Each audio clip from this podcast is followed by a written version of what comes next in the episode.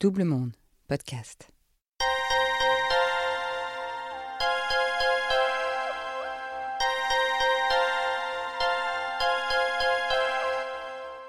Quand on est enfant, l'ami, c'est la sœur ou le frère de cœur, le ou la confidente, l'exclusivité, le à la vie, à la mort. Parfois, cette amitié peut aller beaucoup plus loin. Fanny rencontre Sandra à 13 ans, mais c'est à 40 qu'elle va comprendre que cette amitié devait changer sa vie. Bienvenue dans 40, le podcast qui s'interroge sur les moments de bascule qui peuvent arriver, notamment en milieu de vie. La fameuse crise de la quarantaine. Est-ce un mythe? Pourquoi la voit-on toujours plus comme un malaise qu'une renaissance?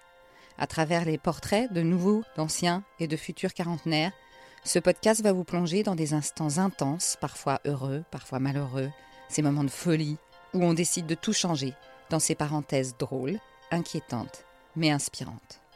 Fanny, première partie.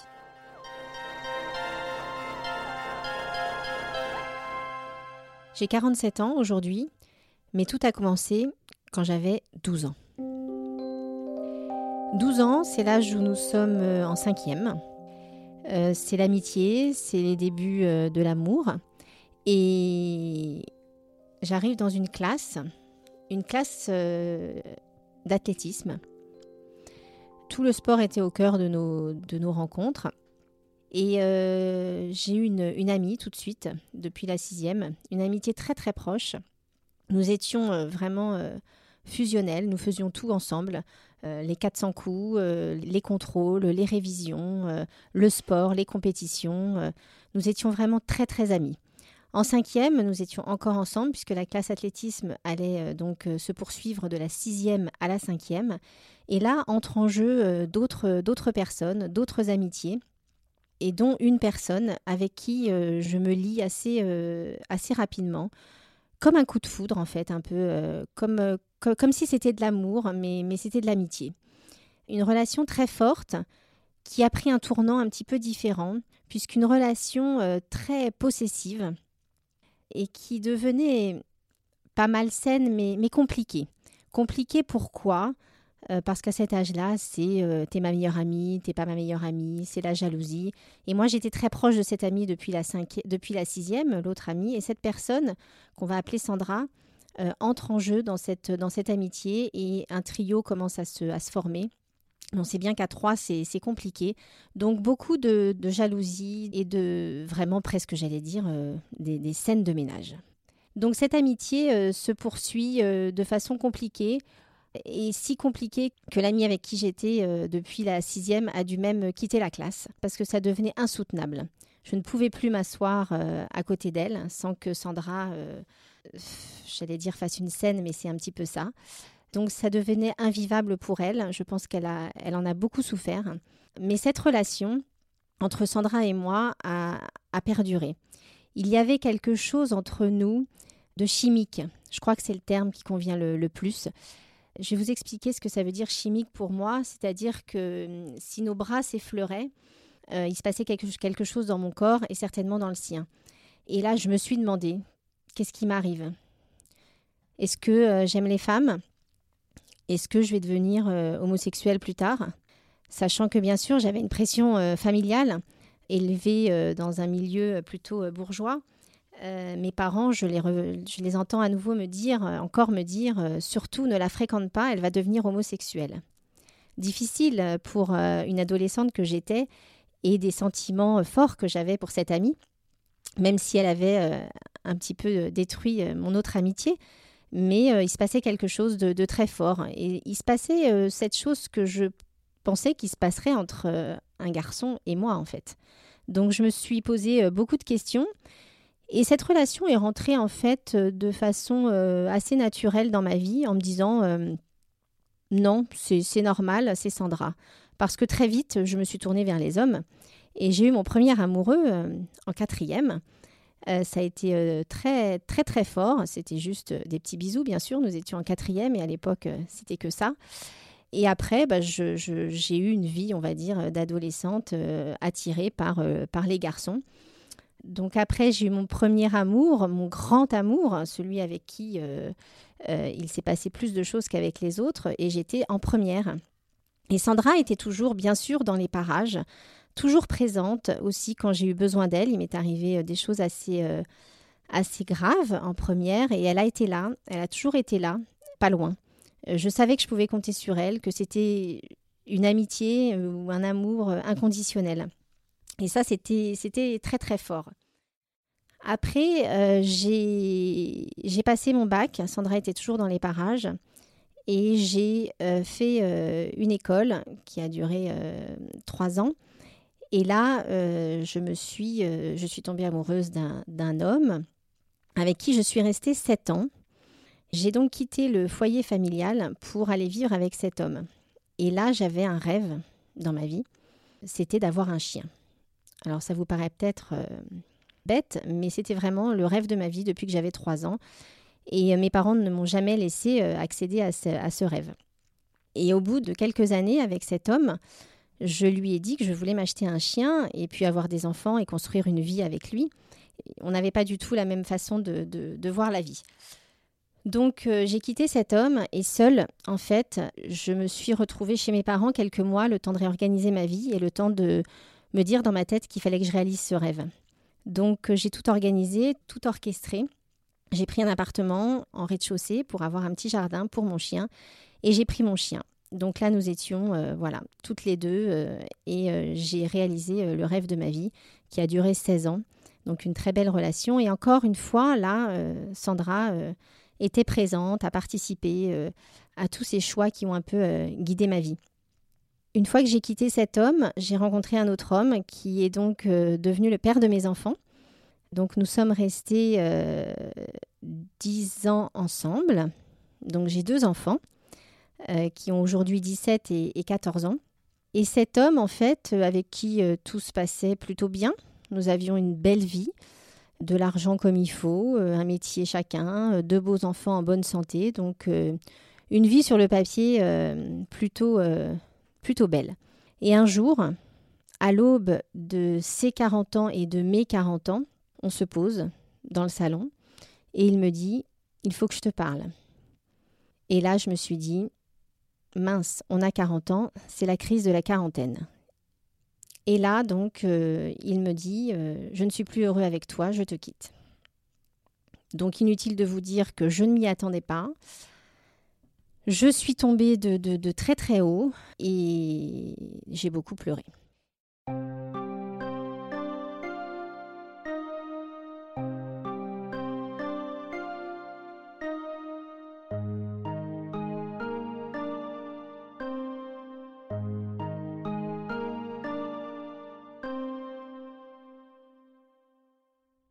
Je voulais pas y croire à la crise de la quarantaine en fait. Je me suis dit non, ça n'existe pas, euh, ça ne va pas m'arriver. Euh, c'est ce qu'on voit dans les films, dans les livres, mais c'est pas la vraie vie.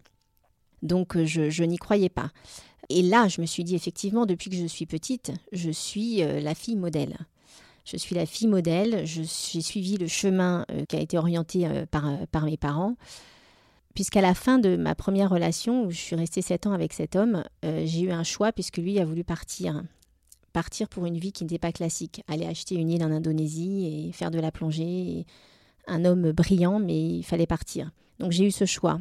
Soit je restais dans les rails et je, rentrais et je faisais l'école qui m'a conduit aujourd'hui à mon métier, donc dans l'industrie pharmaceutique, euh, la même chose que mon père. Soit je partais avec cet homme à l'aventure, avec un sac à dos et euh, vivre une vie euh, complètement en dehors de, de la normale, on va dire.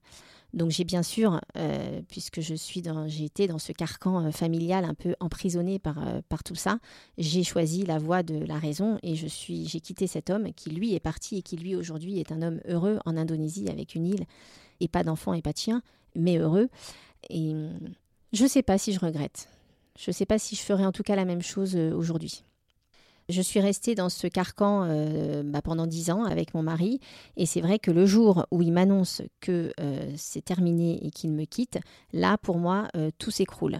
Tout s'écroule, tous les schémas familiaux qu'on m'avait promis, tout ce que j'ai vécu, je le vis vraiment comme, comme une rupture, comme un drame et là où le carcan reprend euh, le dessus, comment annoncer ça à mes enfants, comment annoncer ça à mes parents, moi, la fille modèle, il va m'arriver ce qui se passe euh, dans les films et dans les livres où mon, mari part Il m'avait en plus dit d'arrêter de travailler quelques mois auparavant, donc je me retrouve donc du jour au lendemain sans mari, sans travail, sans voiture et en me disant que je vais voir mes enfants la moitié du temps. Il faut savoir quand même que hum, j'ai une personnalité assez forte. J'ai beaucoup d'amis, des gens proches et qui sont très présents pour moi. Encore dans cette histoire de, carcan, comme si, même pour mes amis, j'avais jamais le droit de m'écrouler. Et en fait, là, je me suis écroulée. Et je me suis dit, je vais voir si aujourd'hui mes amis sont à la hauteur de nos relations et de tout ce que moi j'ai pu donner durant toutes ces années, parce que c'était plutôt euh, moi qui soutenais les autres, moi qui prenais des décisions pour eux, moi qui étais là dans les, dans les moments difficiles. Et en fait, euh, voilà, Fanny, elle a toujours le sourire, elle a toujours la pêche, elle va rebondir. Mais là, j'avais plus le tremplin, en fait, pour rebondir. Et ça m'a amené à faire des, des, choses, j'allais dire, indignes de ma personnalité. C'est-à-dire que mon mari s'est mis à me, à me manipuler d'une façon euh, impressionnante, à me dire qu'on allait prendre un avocat commun, à faire un divorce à l'amiable. Euh, d'ailleurs, aujourd'hui, mes amis me disent qu'ils ne m'ont pas reconnu, c'était pas moi, c'était pas ma personnalité, c'était pas ma, la force que j'ai que j'ai toujours eue pour, euh, pour toutes les épreuves que j'ai eues jusqu'à présent. Et là, j'étais euh, comme, euh, voilà, comme un robot à, subir tout ce qui me demandait. Donc on en est là, 40 ans, tout s'écroule et il faut que je fasse face à tout ça. Je l'annonce à quelques amis, je l'annonce à mes parents. Donc là, une fois de plus, ma mère s'écroule. C'est pas euh, ma pauvre, euh, c'est elle s'écroule. Alors je sais pas si c'était euh, on divorce pas dans la famille. Je pense que j'étais le, premier divorce de la famille, donc compliqué à gérer pour eux aussi. Compliqué de se dire comment deux enfants vont pouvoir grandir et se construire avec des parents séparés. Mais malgré tout, c'est deux, familles sur trois sur Paris, en région parisienne. Donc j'ai envie de dire je suis dans la moyenne. Et là, donc j'ai 40 ans, toute la vie devant moi, le plus bel âge, me direz-vous, et pourtant euh, la catastrophe.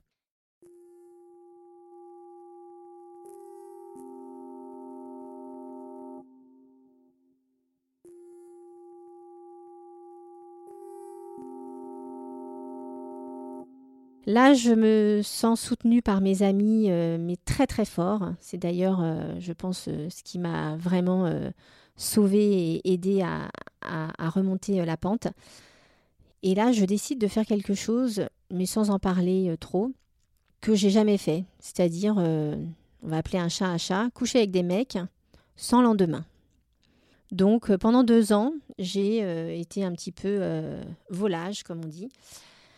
Et j'ai rencontré des, des hommes, c'était pas très glorieux, mais euh, peut-être qu'à ce moment-là, j'ai eu besoin de ça, en fait. Euh, j'ai jamais été aigrie euh, contre les hommes. J'avais vraiment envie d'essayer de, rebondir. Et une soirée s'organise avec des, des, anciens de mon lycée, dont Sandra. La revoilà, elle a toujours été là, et la revoilà à cette soirée. Nous étions six. C'était chez moi, et entre-temps, elle est partie habiter à, Lille avec une femme, effectivement. Sur ce coup-là, mes parents avaient raison.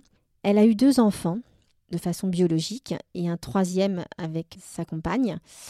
Donc trois enfants, trois garçons. Et là, je m'aperçois que un de ces garçons euh, a le deuxième prénom d'un de mes enfants et qu'un deuxième garçon a le deuxième prénom également d'un de mes fils. Curieuse coïncidence, peut-être cette alchimie qui continuait de loin euh, à s'exercer. Donc nous ne nous sommes jamais euh, perdus de vue, toujours restés en contact. Alors c'était pas euh, pas souvent, mais c'était euh, au moins deux fois par an. Et quand elle revenait sur Paris, nous faisions toujours un restaurant avec soit toutes les deux, soit avec une autre amie. Et curieusement, j'ai ce souvenir qui me revient. un jour, nous étions au restaurant et donc j'étais, je devais avoir 41 ans. Elle m'a passé le sel et nos mains se sont effleurées. Et là, j'ai ressenti quelque chose et je me suis revue euh, adolescente euh, à 13 ans. Quelque chose se passait encore dans mon corps quand nos mains euh, se touchaient ou nos genoux s'effleuraient sur, quand on était assis sur une banquette. Ou... Et je ne me suis pas posé trop de questions parce que je me suis dit, ah ben non, mais c'est normal, hein, c'est Sandra. puisque je n'ai jamais ressenti ça avec personne d'autre en fait, aucune autre, aucune autre femme ou, fille en amitié. Et je n'ai pas ressenti ça non plus avec, avec un homme de façon si, si forte et si longue, puisque j'ai 42 ans et nous en avions 13. Donc c'était quand même quelque chose qui restait et, et, qui durait dans le temps. Elle a fait sa vie avec une femme, moi avec un homme et des hommes avant, donc c'était normal.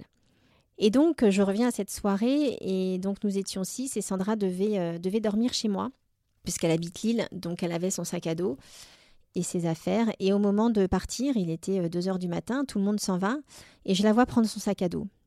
Et là, je, la regarde, et je lui dis, tu ne restes pas? Et là, je vois son visage se fermer. Et là, une fois de plus, je me, revois en, en cinquième quand elle faisait la tête parce que je m'asseyais à côté d'une autre amie. Et je me dis, mais qu'est-ce qui se passe? Et elle part euh, de façon très, très violente. Elle s'en va. Et là, pour la première fois de ma vie, j'ai 42 ans et je me pose des questions parce que je suis très triste qu'elle s'en aille. Et je me dis, euh, qu'est-ce qui se passe? Pourquoi je ressens ça? Euh, Je voulais qu'elle dorme chez moi. Pourquoi je voulais qu'elle dorme chez moi? Plein d'interrogations dans ma tête. Et puis, je finis par m'endormir et je me réveille. Tout était parti de mon esprit. Quelques mois plus tard, elle m'invite à Lille, passer un week-end avec un autre couple d'amis et un autre ami. J'ai donc pris le train, on a fait un brunch. Euh, et là, euh, je ressens la même chose, euh, mais je me dis, c'est normal, c'est Sandra. Le soir, au moment de dormir chez elle, ses enfants n'étaient pas là, donc elle me dit qu'il y a plein de, lits disponibles dans sa chambre. Nous regardions nous venions de rentrer euh, d'une soirée, on allume la télé, on s'allonge dans son lit et euh, elle me dit bah il y a des lits tu veux y dormir et moi d'une façon la plus naturelle je lui réponds mais bah non je, dors avec toi et elle me dit ah ok comme tu veux et là on s'endort euh, main dans la main mais comme on l'avait fait parfois adolescente sans aucune arrière-pensée en tout cas de mon côté et on se réveille le matin de façon naturelle et le week-end se passe. Euh, mais je, pareil, euh, le soir, je rentre. Je rentre chez moi du week-end et là, je commence euh, à me poser quelques questions en me disant qu'elle me manque, etc. Et le week-end d'après, bah, c'était les vacances de, de Noël. Elle vient chez moi, pareil. On passe une soirée et là, en fait, c'est le choc.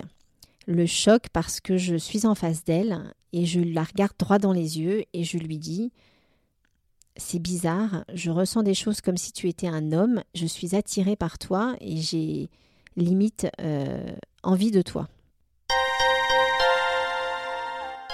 À suivre.